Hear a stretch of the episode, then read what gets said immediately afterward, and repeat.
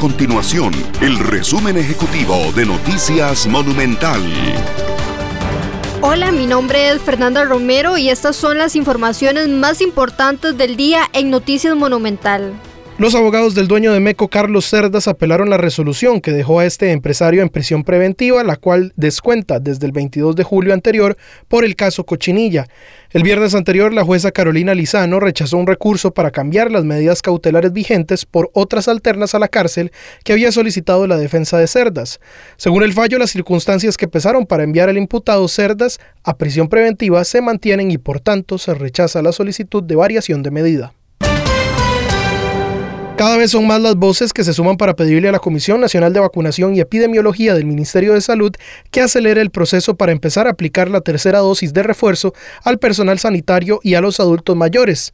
Un reciente estudio divulgado en el Reino Unido señala que la protección contra las infecciones por el COVID-19 en personas con el esquema completo de Pfizer y AstraZeneca comienza a disminuir en un plazo de seis meses. Estas y otras informaciones usted las puede encontrar en nuestro sitio web www.monumental.co.cr. Nuestro compromiso es mantener a Costa Rica informada. Esto fue el resumen ejecutivo de Noticias Monumental.